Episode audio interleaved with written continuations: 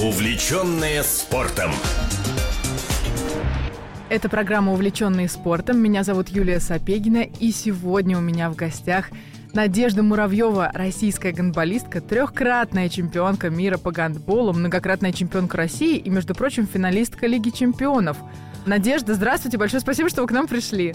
Спасибо вам большое за приглашение. Само название, конечно, вашей программы, передачи конечно, о нас, о таких влюбленных, поэтому не прийти не могла. Спасибо за приглашение. Давайте сначала про чемпионат России, в частности, про финал. Ростов-Дон, ЦСКА, ростовчанки победили в такой достаточно сложной, серьезной, упорной борьбе. Вы с высоты своего опыта, как оцениваете вот это противостояние в двух встречах? Юль, мне так нравится, как у вас глаза горят. Сама просто сейчас немножко устала после работы, но начали про чемпионат говорить, и сразу как бы эмоции вернулись, потому что, во-первых, это было сверхэмоционально. А, даже общаясь с игроками, вот не было такого уделения за тех или за тех, но вот в этом году оно как-то очень остро себя проявило, ну и, собственно, противостояние было таким же, оно было в хорошем спортивном ключе. Прошло, единственное, я думаю, это мнение разделят болельщики, которые следили за этим чемпионатом, что очень жалко, что этот финал был всего из двух игр, потому что, когда прозвучала финальная сирена, все так, ну, я, во всяком случае, своим коллегой по репортажу переглянулись, и вот было разочарование, что неужели вот эта эпическая битва закончилась этой 60 минуткой, и дальше продолжения в этом сезоне, во всяком случае, не будет. Было очень обидно. Конечно, хотелось бы, чтобы эта серия была длиннее, но у нас в этом году такой регламент, и вот как бы всего два таких сражения мы увидели. Надо пересмотреть правила, чтобы если была серия до четырех побед. Да, ну, насколько это будет тяжело, конечно. У меня вот какой вопрос. Про Анну Вяхереву э, говорят все, естественно, заслуженно. Были ли у Ростова шансы без нее победить? Ну, прям вот можно так по сухим цифрам. Прошлый сезон как бы ЦСКА выиграли, и в составе Анны Вяхеревой не было. Она была, к сожалению, травмирована. Вместе с ней еще был ряд игроков. Ну, в частности, Анна Лагерквист, которая тоже таким главным звеном, собственно, является как линейный игрок. Она на тот сезон была в том сезоне основным линейным игроком. Вот, и очень много говорили о том, что большее количество легионеров э, покинули Ростов, нежели э, московский клуб ЦСКА. И здесь, конечно, была выгодная позиция у армейки. Я забегая вперед скажу, что все те козыри, которые были у них в руках, они, к сожалению, просто сами не использовали. Ну и, конечно, Ростову без Анны Вяхеревой. Тут даже, знаете, не сама фигура Анны Вяхеревой и ее игра, и повторение вот этого дуплета 10 мячей в одной встрече, 11 в другой, повторение ее и Юли Моногаровой тоже, и, в принципе, команды, и я хочу вернуться к команде, потому что именно духом был силен, силен Ростов, а, это их такая отличительная черта, и именно в этих двух матчах они показали именно его. Конечно, предводителем этого дворянства была, конечно, Анна Вяхерева. Она передавала даже не столько свою результативную игру, сколько эмоции. Те, кто за матчем следили, просто, мне кажется, именно эмоции выделяли, потому что это было что-то вообще космическое. Да, соглашусь, но я вот даже знаю, что игра у ЦСКА строилась вокруг нее, чтобы ее нейтрализовать, чтобы ее перекрывать. У армейцев, ну, получалось какое-то время это делать, но потом все равно ростовчанки смогли больше навязать, э, так скажем, свою игру. Ну, много было упущений со стороны ЦСКА честно. Я абсолютно не принижаю достоинства Ани Вяхеревой, потому что эти два матча у меня стоят вот в выходных, которые, я надеюсь, у меня будут какое-то ближайшее время, просто эти матчи пересмотреть по настроению. Но просто ЦСКА, ну, на мой взгляд, во всяком случае, слишком много переживали за это и упустили свои козыри, которые они могли разыграть. А, это такая, ну, может быть, обманка, которая с ними сыграла. Оборона, не сказать, что справилась именно с лидером Анны Вехеревой, потому что, я еще раз повторю, ее статистика не менялась ни от ростовской игры, ни от московской. А то, что не смогли заиграть своих игроков, ну, это вот так такое немножко разочарование у меня, во всяком случае, как у специалиста, потому что в составе московского клуба там ряд легендарных игроков, которые, к сожалению, свою силу показать не смогли. Это упущение, на которое, может быть, кинулись э, закрывать Вяхерева, а как бы о своих сильных сторонах забыли. Вы уже упомянули про легионеров. Я как раз тоже хотела поднять этот вопрос. Насколько с изменением политической ситуации в целом чемпионат России, может быть, изменился уровень с отъездом некоторых легионеров? И э, как, какая часть легионеров покинула вот в целом команды? То есть насколько это отразилось на общем уровне игры? Ну, я могу только свое мнение сказать, потому что всегда приезд легионеров, это тем более именитых, таких, как собирали и ЦСКА, и ростовская команда. Ну, те, во всяком случае, кто могут себе это позволить. Это, конечно, особый интерес. То есть игроки приезжают сюда, показывают какие-то свои сильные стороны, и я против того, чтобы закрываться, что нам не ездить в Европу, что их сюда не приглашать. Вот, э, с их э, отъездом, вы знаете, вот следили следить за сражениями именно наших гандболисток, да, там были Сара Рестовская в, в московском клубе и Драгона Цвеич, но следить за тем, как наши российские гандболистки показывают высокий уровень, было очень приятно. Ну, для меня, во всяком случае, это мое мнение, и я как бы это облечь правильно в слова, чтобы не поняли, что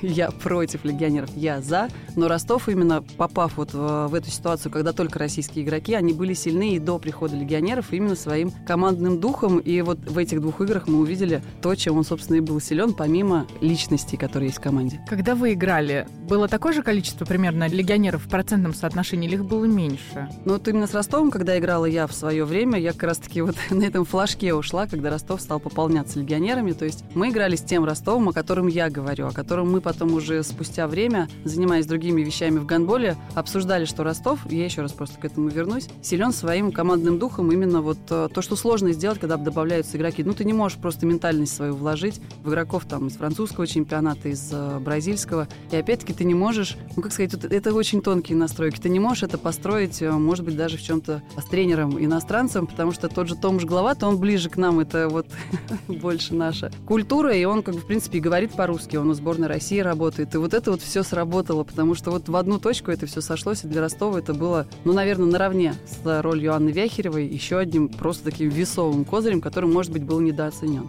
Насколько в целом изменился женский гандбол, вот, по крайней мере, в России, с э, того момента, как вы играли, и какой он сейчас? Есть какие-то сильные различия?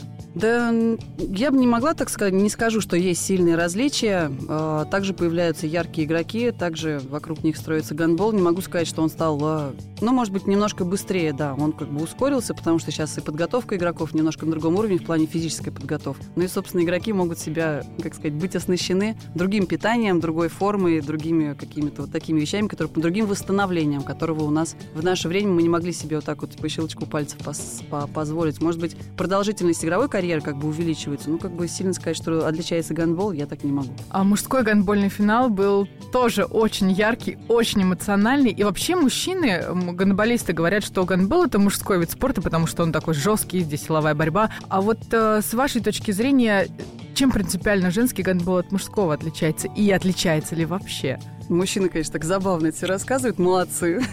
Почему бы не натянуть на себя одеяло? На самом деле, я тоже уверена, вы знаете, вообще гандбол зародился как женский вид спорта. Вот, э, в отсутствии какого-то развлечения для девушек, ну, уроках физкультуры, собственно, как бы он зародился как женский, да, потом он, как э, мы говорим о том, что вот в какой-то момент гандбол ускорился, а в какой-то момент он стал более физически э, контактным, и, конечно, тут мужчины вышли просто на первые роли, это не значит, что это мужской вид спорта. Вот, но отличие, во всяком случае, то, что общаешься с болельщиками, болельщиками я очень люблю, когда вот выходишь, эта волна людей идет, но кто-то все равно зацепит, там что-то пару вопросов задаст. И вот все болельщики говорят об одном, что женский гандбол очень эмоционален, и в принципе, когда ты пришел первый раз на женский гандбол, ну уйти невозможно. Это как вот в артиста влюбиться какого-то там в театре, и потом будешь там в театр Маяковского ходить. Я хожу, люблю там одного артиста. Оставим за, за кадром кого. А вот мужской гандбол, он просто, ну, мне, на мой взгляд, он больше для, ну, я не знаю, он, во-первых, раскручен, он в Европе очень популярен, как бы он, да, популярен, и он за счет своей популярности, за счет своей техничности, у него просто свои сильные стороны. Но женский 100% более эмоциональный. Давайте, Надежда, поговорим о вашей карьере игрока.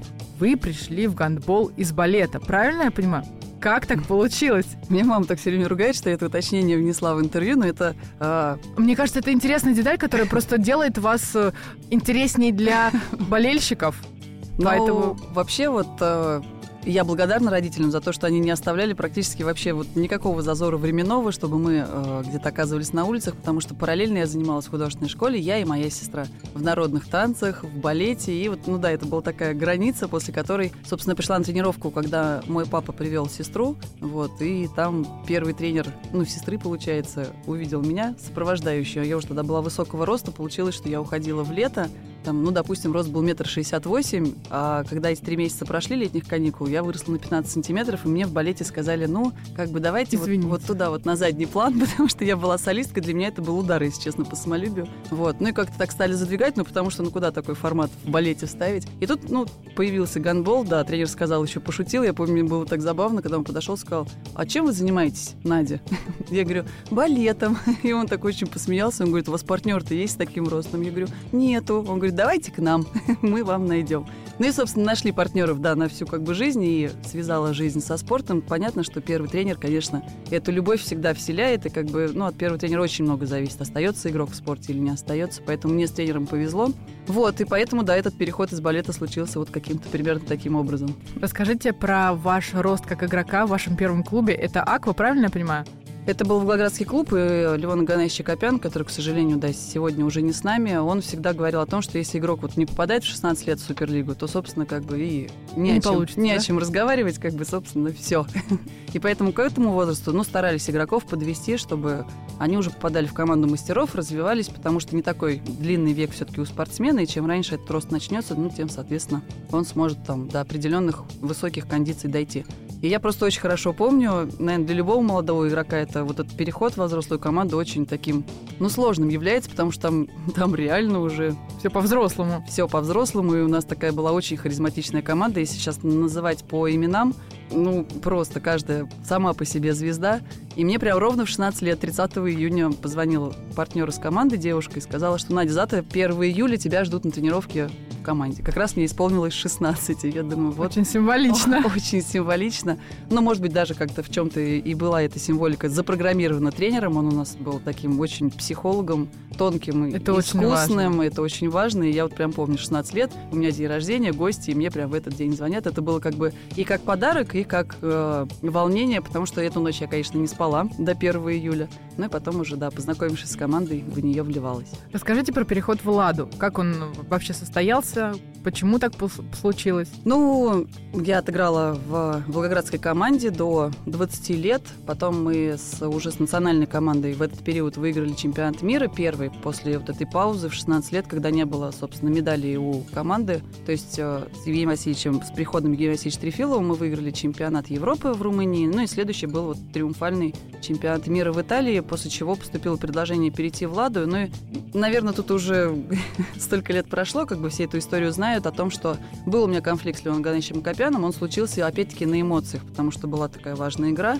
Был конфликт, после которого он сказал, приноси форму.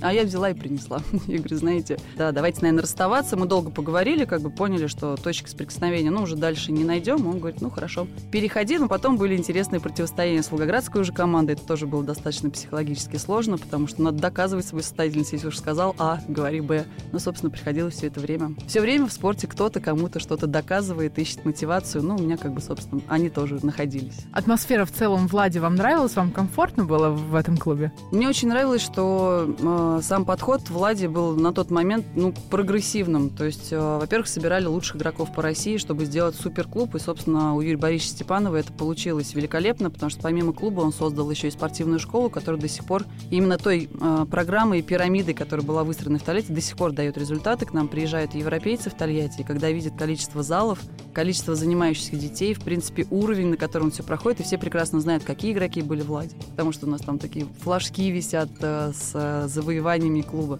И все, конечно, с хорошей завистью, вот именно ну, приятно, особенно то, что в России это оценено, и то, что приезжают европейские команды, и у нас на турниры в то время приезжали и корейская команда, сборная Кореи, чтобы тренироваться со сборной России. И все об одном говорят, что, конечно, такой уровень достичь. Ну, все приезжали учиться у нас. И, конечно, стать частью такой истории было очень почетно, очень приятно. До сих пор с теплотой вспоминаю. И, ну, лучшие, конечно, годы, потому что я и взрослела как человек, и семью создала в Тольятти, и все, что случилось такого важного, переломного, как бы в моей судьбе, случилось в этом городе. Поэтому, конечно, ему безумно, безмерно, навсегда благодарна.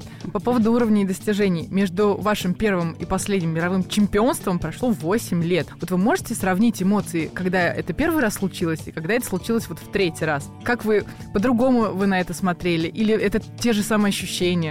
Ой, вы знаете, вот это первое чемпионство, оно было какое-то... Ну, наверное, мы до конца не осознали, что сделали, потому что я очень помню молодого Трефила, очень помню его эмоции. Он, в принципе, сам-то был, ну уж не, мал... не мальчишкой, конечно, но в ранге тренеров, молодой специалист, который так с наскока, можно даже сказать, э, берет золото. И мы все были такие же. Эта команда создавала создавалась, э, собирались молодые игроки, и там были те взрослые, которые таких медалей не получали. И это было все каким-то ну, невероятным образом. Потом, конечно, следующий чемпионат сложнее, потому что это уже ответственность, ты уже в ранге чемпиона. И, как всегда говорят, и я повторюсь, и я не боюсь этой заезженной фразы, что защищать титул всегда сложнее, чем его первый раз вот так вот с наскока судали э, получить. Поэтому второй, наверное, был самым сложным, ну а третий э, это уже, ну такая история, когда ты многое знаешь и уже, наверное, больше получаешь удовольствие от того, что ты снова входишь э, в те эмоции, которые знаешь, ты уже за ними бежишь. Они все очень разные, но, наверное, самым ярким впечатлением все-таки так и останется первый чемпионат, когда все были молодыми, задорными и веселыми. Все-таки первый раз, да? Расскажите про интересные стороны гандбола. Я просто знаю, что вы пишете статьи, и я одну из них прочитала как раз про липучку. Расскажите нашим слушателям вкратце, что это такое и помогало ли это вам? Про липучку очень интересная история, потому что она в какой-то момент вошла в нашу жизнь гандбольную. В принципе, сейчас ведутся разговоры о том, что мы от нее избавимся, и поэтому, знаете, как вот э, это поколение 90-х, они много говорят о том, что они увидели развал Советского Союза, потом какие-то сложные времена, потом хорошие времена. И, собственно, вот ну, получается, что в карьере гандболистов, которые сейчас играют, тоже может так случиться, что они были свидетелями того, как играет с липучкой, и уже без нее, собственно, это такое эпохальное событие. А сама липучка помогает действительно, те, кто держали хоть раз мяч, может быть, даже волейбольный, поймут, что он при соприкосновении с флагой, он ну, выскальзывает из рук, а липучка позволяет кон- контролировать мяч, да, фиксировать, собственно, все вот эти сложные движения мячом, которые появляются все больше и больше с каждым годом. Кстати, то, что отличает от нашего гандбола к предыдущему вашему вопросу. Техничность именно исполнения в завершении гандбольном, конечно, за счет липучки разнообразна разнообразилось. Вот, э, ну и как бы надо попробовать. Рассказывать можно долго, надо взять мяч и попробовать. У нее, тем более, если говорить о возвращении на гонбольную площадку, у нее такой характерный запах, который при приближении к гонбольному площадку, вот, вот обязательно именно с ним связаны эти эмоции, всегда хочется туда снова зайти, ну, чем, собственно, мы и занимаемся. А к вопросу о возвращении на паркет. Вы недавно, в январе, я знаю, я прочитала, снова вернулись и играли. Чуть-чуть поподробнее расскажите, как вам это далось, насколько легко. Вы просто в такой прекрасной форме, и поэтому я, с одной стороны, не удивляюсь. Как, как ощущения? Ну, ощущения я не знаю даже как сказать. Наверное, я бы их сравнила вот с этим первым как раз-таки чемпионатом мира, несмотря на то, что это разные возрасты и разные а, турниры, в которых мы участвовали. Но вот это возвращение, оно как раз-таки все эмоции оттуда. Из двухтысячных сразу хоп, и на тебя таким одеялом. Тем более, что игроки, которые были в той команде, где мы играли, это команда «Дворец», которая победила в первой лиге. Причем это был золотой дубль, и мужская и женская команда в этом турнире победили. И вот партнеры по команде э, в, этой, э, в этом коллективе, они как раз-таки были из той сборной, с которой я играла. Это Эмилия Турей, и Ольга Акопян, и Анна Курепта, и Екатерина Юрьева, и со всеми этими игроками мы играли, и, конечно, было очень легко вот эту реконструкцию своей спортивной карьеры создать, но я потом, это как бы очень приятный такой бонус, эмоциональный, но я потом ощутила и гораздо больше бонусов, возвращаясь а, тренировать игроков, с которыми я сейчас работаю в спортшколе Кунцева, потому что вот эти связи тонкие игровые, ты их все равно забываешь со временем. А возвращаясь на паркет, и опять-таки взяв в, рук, в руки мяч и контактируя с, с нападающими, и защищаясь, и какие-то связи игровые, и даже жесткость характера, которая нужна в гандболе. Мне просто это все так вернулось, и я понимаю, что приходя работать с девчонками, я это все могу лучше объяснить, потому что, ну, потому что это все вот оно в твоих руках, оно не потеряно, не затерлись ни эмоции, ни ощущения и ты просто по-другому это можешь рассказать игрокам. Я это прям так четко прочувствовал, потому что я этому, поэтому я этому опыту очень благодарна, рада, что он случился. Но мы сегодня еще поговорим о том, чем вы занимаетесь после завершения карьеры.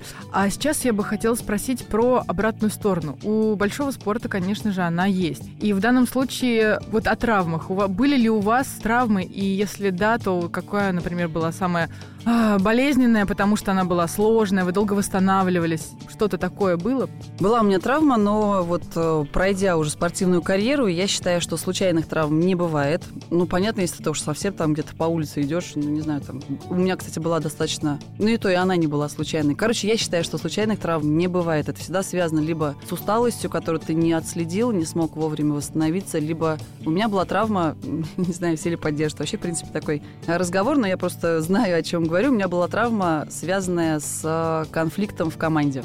То есть... Я э, прекрасно понимаю, о чем вы говорите. Да, эти вещи, как бы, когда ты вот, ну, неправильно себя ведешь, я считаю, что всегда сторон, две стороны виноваты, но одна из них может помириться. Я как бы в тот момент на это не пошла, и прям в этот же день у нас была очень важная игра в Польше, и у меня случилась травма, причем, когда она случилась, я осознавала, что это все как бы звенья вот этого конфликта, и я как бы себя, конечно, поругала, что можно было этого избежать, но, к счастью, это случилось 30 сентября.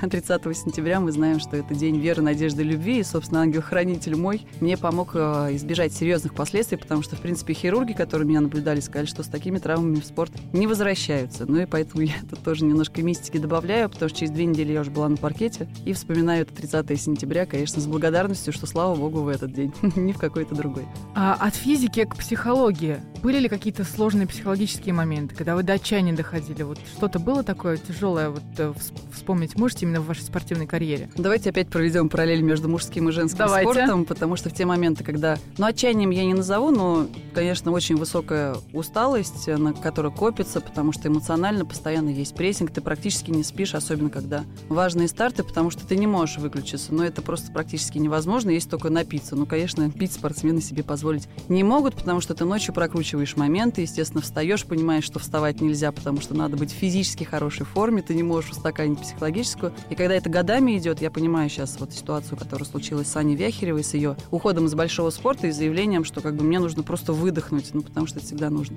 Но в женском спорте есть такой секретик, можно уйти в декрет. Мужчины себе этого позволить не могут. Поэтому я этим, если честно, пользовалась, потому что была усталость. И, ну, как раз-таки возраст был такой, когда я сказала, ребят, давайте-ка я, наверное, возьму паузу, но не совсем в никуда. Я как бы э, уйду в декрет, а потом вернусь и благодарна как бы, ну, всегда, что ценили уровень, как бы меня как спортсмена ждали обратно, ну и поэтому таким я пользовалась в момент. Ну, на самом деле, очень правильно вы воспользовались, потому что наверняка не хватало времени на близких, на семью, на детей всегда, наверное, вот эта вот обратная сторона, она такая, это как жертва, которую вы приносите, правильно я понимаю? Конечно, есть, э, конечно, мы совмещаем. Конечно, есть э, такие примеры, как Маша Степанова из баскетбола. Я просто помню хорошо чемпионат Европы, эти кадры по телевидению, когда в перерыве она кормила ребенка своего грудного. Но кто-то скажет, что это, конечно, все какое-то безумие, но профессиональный спорт это и есть безумие. Тут я даже не буду спорить, потому что люди понимают, за что они отдают как бы много жертв. Мы, мы сейчас перечислили, наверное, там 2-3 на скидку, но на самом деле их гораздо больше. Есть семьи, которых э, одна из половин не понимает немножко вот этого сумасшествия и уходят, и как бы много всего. Но вот эти мгновения победы, они, конечно, все окупают. Тем более это не, не просто триумф, это не просто медаль тебе дали. Но это смешно ну, сказать, что ты вот за этот кругляшочек борешься.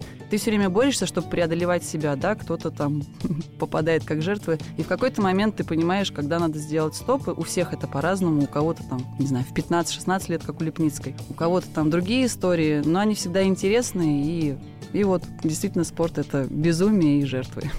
Вы уже упоминали сегодня маэстро Трефилова, а у меня в связи с этим такой вопрос. Насколько, на ваш взгляд, тренер э, имеет право кричать и не выбирать выражения вот в ответственные самые эмоциональные моменты? Вот где эта грань? Вообще она есть? А, вы знаете, все зависит от э, уровня личности, я бы, наверное, так сказала, потому что за площадкой, если уж говорить о Евгении Васильевиче Трефилове, это эрудированный, начитанный человек, который о многом знает, и он позволяет себе, собственно, это на площадке. Потому что, ну, вы знаете, вот недонастрой — это очень страшная вещь. Я так считаю, что она из ЦСКА тоже сыграла не очень хорошую шутку, потому что настрой должен быть, а уж как ты его можешь сделать, э, конечно, игрок должен уметь не принимать это на свой счет. То есть, когда какие-то нецензурные вещи, они все равно поддевают тебя, да, задевают, но как бы лучше не принимать это на свой счет, потому что иначе будет обратная вообще сторона медали, и ты, в принципе, уйдешь туда, где совсем эмоций нету, поэтому нужно понимать просто, почему это происходит, и, собственно, относиться к этому адекватно. Но чем занимались те, кто долго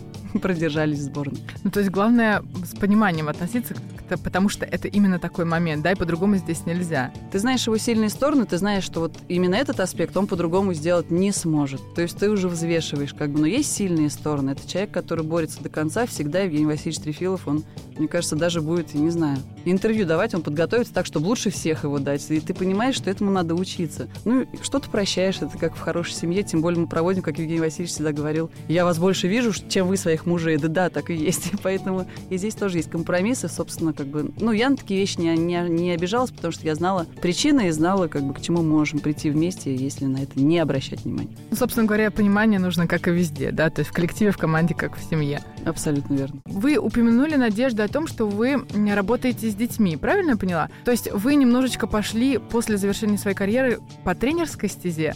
Немножко расскажите. Вы знаете, так всегда получалось э, как-то в карьере что-то делать э, первой. Это, конечно, не о том, что ушла в тренерскую стезю, до меня хватало людей, которые из спорта выбирали именно эту профессию, но в спортшколе Кунцева э, было только мужское отделение, и когда я переехала в Москву, сказали, давайте сделаем женское. Ну, а все, что в первый раз, меня всегда, конечно, привлекает, и привлекала, конечно, передача опыта, потому что ну, у любого спортсмена в том или ином ракурсе, в каком он выберет, в принципе, есть э, необходимость, да это, наверное, не спортсмена касается даже, и театральных деятелей, да и любых, которые какого-то уровня достигли, ты хочешь этим поделиться. Это нормально, мне кажется, тоже, опять-таки, на энергетическом уровне. Вот, поэтому, ну, для себя, да, я поняла, что разъезды для меня сейчас, в принципе, закрыты, потому что у нас семья спортивная, муж тоже тренер. Если мы вдвоем будем куда-то уезжать, это, конечно, будет катастрофа в нашей многодетной семье, поэтому заниматься с маленькими детьми, которые пока никуда не выезжают, я для себя посчитала возможным. И да, занимаемся с девчонками. Для них, конечно, это самое главное зажечь. Как я и говорила, первый тренинг должен зажечь. Поэтому моя задача такая. Супер. Хорошо, я хочу сразу к вам в группу. А на что нужно обратить э, внимание родителям девочек, которые хотят вот э, заниматься гандболом? Ну, на что я обращаю внимание, тех, кто еще сомневается, что, во-первых, спорт — это дисциплина. Она во всем проявляется, как только человек начинает э, заниматься спортом, я не буду долго там или как-то заумно говорить, он себя дисциплинирует во всем. То есть даже в простом распорядке дня он как бы знает, что здесь у него тренировка, здесь учеба, а чтобы пойти на тренировку, мне надо обязательно сделать уроки, потому что мне там интересно, а если я не сделаю, мама меня, конечно, не отпустит. Поэтому здесь такие цепочки связанные. И я всегда, когда даже деток набираю по школам, я говорю, как учитесь? Они, ну, тройки, ну, четверки. Я говорю, будут пятерки, приходите. Потому что организация, она, в принципе, и к хорошим оценкам тоже ведет. Это, это абсолютно связано. Многие приходят так. Короче, ищем всякие подходы. То есть к вам прийти мало, э, мало того, что если к вам придешь, э, будешь в хорошей физической форме, так еще и оценки подтянутся. Абсолютно верно. Вот, Заявляю, вот приходите. Приходите к Надежде Муравьевой. Расскажите о вашей работе комментатором. Вы сразу понимали, что после завершения карьеры захотите этим заниматься? Вот как вы к этому пришли? А, я сразу понимала, что журналистика, она всегда расскажет о обратной стороне и как личности спортсмена, и о спорте. И мне всегда было интересно, чтобы об этом говорили много, потому что чем больше ты будешь знать об игроке, на которого ты сегодня пришел смотреть, тем тебе будет интереснее, тем тебе захочется в зал прийти еще и еще узнать его еще историю больше, а он еще и на твоих глазах развивается. А некоторые, в принципе, будучи детьми игроков, потом приходят в команды, это все всегда интересно, и я считаю, что надо об этом больше рассказывать. Кстати, вам тоже спасибо, что пригласили потому что это один из форматов, где мы это можем сделать. А был у нас чемпионат э, в Хорватии, в котором я смогла очутиться, так как общалась с журналистами, с европейскими, оказаться в ложе с журналистами, именно они комментировали матч, а я сидела рядом и смотрела, как это происходит. И я просто поняла, что когда окончится карьера, этих эмоций будет не хватать, потому что это адреналин, энергетика, которая от площадки идет. Хотелось остаться где-то вот рядышком. Про тренерство мы уже поговорили, сложно сразу стать тренером высокого уровня, и другие должны факторы срастись. Но я понимала, что вот отсюда уходить я не хочу. Фотографом, не знаю, кадры ловить или комментировать. И уже когда я стала комментатором, я понимаю и я знаю, что хороший матч, могу сразу сказать, кто хочет карьеру продолжать дальше около спорта, ты как будто его отыграл, потому что, живя эмоциями спорта, ты же их передаешь, ты выходишь иногда даже мокрый, как будто ты матч сыграл, потому что это, это реальное продолжение карьеры, наверное, тренерство и комментаторство — это то, что может продлить жизнь в спорте прям вот на 100%. А мне кажется, вообще сложно найти комментатор лучше, который знает все изнутри, пережил сам это, и теперь э, как бы об этом рассказывать. По-моему, это идеальный вариант.